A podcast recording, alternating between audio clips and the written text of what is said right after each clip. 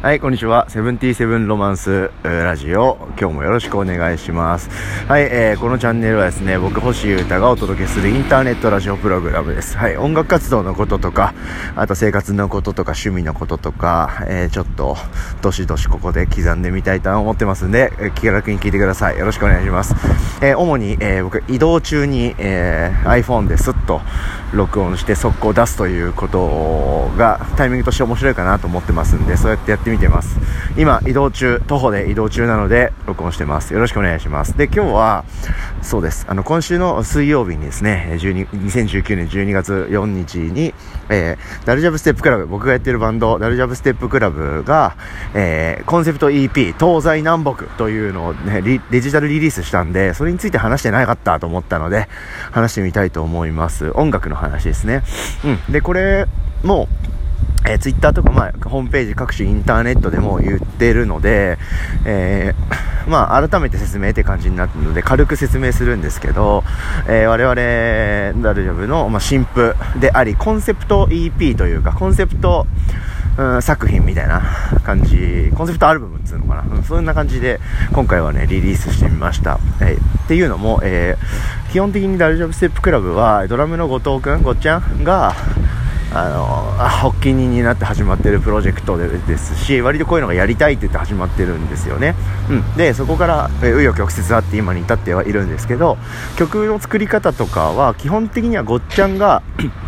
えー、曲？こういう曲やりたいみたいなデモ？になるような曲を作ってきてそれを受けて メンバーが、えーまあ、それを足していったり弾いていったりというかアレンジを一緒にやっていくっていう感じで曲を作ってます。うん、なので、なんて言うんだろう。ごっちゃんが01、0から1の生み出すということを最初やって、それを10にするっていうのをメンバーみんなでやっているというような、なんとなくそういう役割分担でやってるんですね。うん。で、えー、例外ももちろんあるんですけど、基本的にはそういう感じっていうスタイルで活動してますして、曲作りもやってます。うん。で、えー、今まで3枚アルバム出してますけど、フルアルバム、割と全部そういう風なノリで作られたアルバムなんですよね。うん。で、えー、すが、今回はちょっとコンセプト EP と言ってるのには、そういうコンセプトがあって、ちょっとその辺話しますね。もうご存知の方ほとんどかと思うんですけど、一応改めてということで。うん。えー、で、今年の3月に、えー、WWW でえー、3枚目のアルバムの、えー、リリースはファイナルを終えて、まあ、その次、どうしようかね、みたいな感じの話をしてた中でですね、えー、まあ、対バン企画というか、そういうの、やっぱ自主企画をやっていきたいよねって話になったんですよ。うん。で、その中で、えー、えー、例えば、アイドルとか、えー、そういうラップグループとか、えー、もうガチガチのメロコアバンドの人とか、割と僕ら活動も独特というか、いろんなことをやってるメンバーが集まってるとか、割とこう、アンダーグラウンドシーンの中でもあれこれやってる人たちっていうのが、いろいろこう、理由はあると思うんですけど、割と独特なこう人間関係をそれぞれが持ってる歴史があるようなバンドゆえにですね、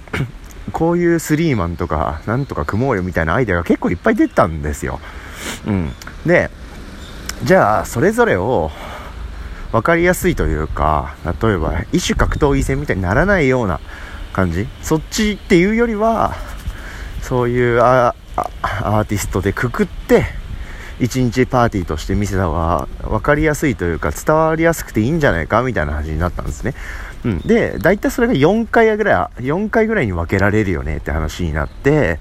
えー、じゃあ4ヶ月連続とかでやっちゃったら面白いんじゃないみたいなことで。で、しかも、同じライブハウスとか同じクラブとかそういう、あの、近いようなところで、ボンボンボンボンとかませば、まあ面白いんじゃないかというような話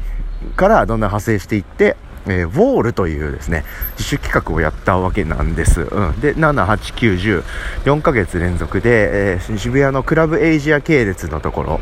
全部違うところね、を4回、4ヶ月連続でお借りして、えー、7月東は、えー、クラブ、クラブ勢というか、簡単に言うとクラブ勢。うん。電子音楽とか、えー、ダンスミュージックとかの人たちと一緒にやると。うん。で、8月は、えー、また違うみたいな感じで、そういう風に4回こう区切ってやったんですよ。で、東、西、南、北っていう風に4回に分けたと。うん。で、せっかく企画やるんだったら、なんかスペシャルなこともいっぱいやろうよ、みたいなことで、毎回毎回こう、特殊なライブというかね、うん、電子音楽の人たちとやる回は、僕らも電子楽器だけでやるとか、うん、フリースタイルもいっぱいやるとか、え当てぶりとかもやるとか、いろんなことやったんですけど、その時に曲も、新曲を毎回用意しようよって話になったんですよ。うん。で、東はごっちゃん。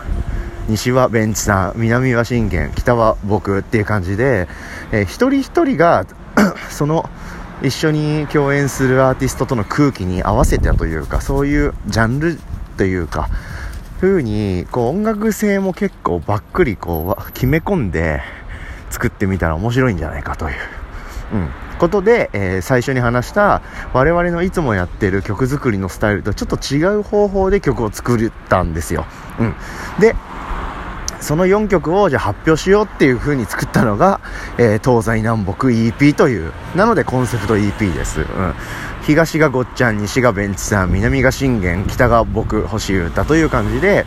えー、曲作りのその制作過程においては、えー、メンバー4人がよ他の曲についての口出しというかアレンジとかを全く関与してないんですね、うん、でそれどころか、まあ、レコーディングもうパッケージされて配信でリリースされてるんで、レコーディングっていう工程をもちろん経てるんですけど、そのレコーディングも基本的には音音は全部メンバーがそれぞれやってきてる。うん。で、それに、えー、それはみんなでスタジオ集まったんですけど、声ですね。声はみんなでスタジオに集まって、えー、まあ、信玄がラップ書いて、歌詞も書いて、それを載せていくというのをみんなでやりました。うん。で MV ミュージックビデオもみんなでそれぞれ作ってみんな映像編集とかできるとかそういうキャリアがあるとか別でそういう仕事やってるとかじゃ全然みんなないんですけどなんか1人1曲を全部やるっていうのがあったら面白いんじゃないかみたいな話の中でミュージックビデオまで作りました。これも順次公開予定なのでお楽しみにという感じなんですけど、まあ、そんなようなコンセプト EP を作りました。これが東西南北。で、僕が北担当ということで、えー、どうですか？あの、皆さんよかったらこれ聞いてみてください。で、聞いてくれた人は分かってくれるかなとは思うんですけど、えー、まあ、発売するときにですね、えー、もう、そういうトークイベントみたいなのもやって、そこでちょこちょこっと話したことと結構重なっちゃうんですけど、結構、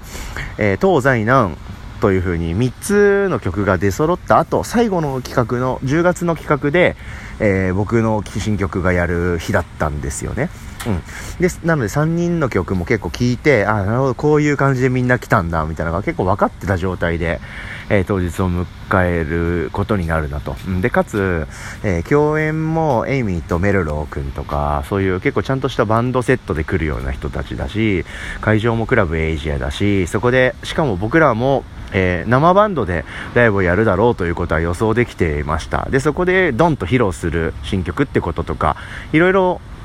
4回連続企画の中でも、そのシチュエーションがもうなんとなく見えま、見えてた回だったっていうこともあったので、どういう曲にしようかなみたいな構想は結構前からあったんですね。うん。で、かつ、えー、東西南北ってそ、本当にその順番で4曲並んでるんですけど、東西南は、比較的こう、なんか、さっぱりした曲なんですよ。僕からする、僕的には。うん。まあ、ごっちゃんの曲から始まってベンチ三信玄っていくんですけど、割とそう、なんて言うんですか、キャッチーというか、ポップというか、あの、いい意味で言ってますよ、すべて。うん、なんか、いいじゃん、いいじゃん、みたいな気持ちで聴けるような曲なんで、いいじゃん、いいじゃん、みたいな、さらっと聴ける曲じゃない曲にしたいなっていうのもちょっと狙いとしてはあります。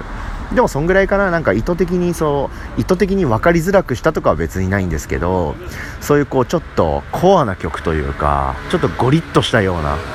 その、尖りめな曲の方が、よりハマるかなと思ったり、その4曲のバランスが面白い感じに取れていいのかなとか、そういう狙いもちょっと込めて、で僕はあの曲を作りました。はい、なんかそんなことが分かると面白いかなと思ってもらえるかなという予想があって、ちょっと話してみました。うん。で、かつ、ちょっと僕の隠れ狙いとしては、えー、ドラムのおっちゃんとベースのベンチさんは、あの、ドラマ、ベーシストとしても、めちゃくちゃ最高だと思っていて、これは昔からそうなんですけど、まあ、僕、もともとオズニャックしかやってなかったんですね。うん、自分のソロ。になってますけどもともと2人組のバンドだったんですけど、うん、でその頃から、えっとね、ダコタスピーカーという、まあ、ダルジャムの前身バンドって意味じゃないんですけど別のメンバーとごっちゃんとベンチさんの3ピースで組んでたバンドがあったんですね。でオズニアクすごい仲良くさせてもらっててよく共演したりとかあよを中心によく、まあ、オフっていうかプライベートでも遊ぶようになってそこから一応関係がつながってるわけなんですけどでその時にからもうすごいなこの人この2人はってずっと思ってたんですよ、うん、ももっとなんかみんなにに知れ知ってほしいなというかなんで注目しないんだろうってずっと思ってたんですね、うん、でそれでなんやかんやってダダコタスピーカーが解散して、えー、またごっちゃんがなんか新しいこと始めるということでその流れの中で僕も呼んでくれて、えー、一緒にバンド組むことになったのがダルジャブステップクラブの最初の形なんですね。でその後信玄を履いて4人になるんですけど。なんでそういうこうそうすればいいのにって心の中で思ってたことが僕がメンバーてかその当事者になったんではい。まあ、責任は僕結構重大だなというふうに前向きに感じてて、まあ、ごっちゃんとベンチさんがもっと世界世間とか世界に知れ渡るようになればいいなと具体的に。でそれにそうなれるように僕も行動を一緒に共にできるんだったらこれはすごいじゃないかというような思いが最初から結構あるんですよね。うんなので、えせっかくね自分で曲を作るでその曲をまあライブでやるとしたらごっちゃんがドラムを叩くだろうしベンチさんがベースを弾くっていうことがもう前提としてはあるんでだったらそのこの人たちプレイヤーとして半端じゃないなっていうのがちょちょっとだけ分かりやすく出る曲を作りたいんですね僕はいつも。うんなんとなく伝わってるとは思うんですけど、うん、なので、えー、ライブでは現状割とこう普通のリズムで刻んでもらってたりドラムで言うとね。ベースもこうできる感じでやってもらってはいるんですけど、まあ、そのうちというか流れの中でまあ、今回はコンセプト EP でリリースした直後ですし、まだライブではあの1回、2回ぐらいしか披露してないんですけど、ちゃんとこう今後ライブでがっつりセット組む中であの曲をやるようになった時とかは原曲にで限りなく近づいたプレーをしてくれるようになると思うんですよ2人は、うん、で結構難しいというかテクニカルにしてるんですよねわざと、うん、チッチッチッチッチってドラムで言えば刻めばいいところをなんかこう不規則な感じで刻んでもらったりとかまあ、ベースも、まあ、明らかにこうスキルが高くないと普通にね弾けないみたいな あの難しいベース、まあ、それがかっこいいと思ったから僕はそういう曲を作ってるんですけど難しい曲にしちゃえで作ってないですよ。それだけはちょっとあの覚えておいてほしいんですけどあくまでもかっこいい音楽っていうのは前提に置きながらあのそれができる、えー、ミュージシャンと技術的にできないミュージシャンとかそれをやったことでそれがこううまいだろうみたいなひけらかしに映るミュージシャンとそのうまいことがより魅力につながっているミュージシャンっていると思うんですけど完全に後者だと思うんですね彼ら2人は特に、うん、なんでそれがしっかりこうかっこいいというか魅力の部分が引き出すせるような、えー、曲にしたっていうのが僕の中でのちょっと隠れコンセプトとしてあります。はい。なんで、えー、最初の3曲と比べて、えー、最後の北については割とそういう意味もあって、ちょっと濃い感じがすると思うのでその辺も楽しんでもらえたら僕は結構嬉しいです。そんな感じなのでよかったら聞いてください。それではダルジャブステップクラブで東西南北 EP どうぞ。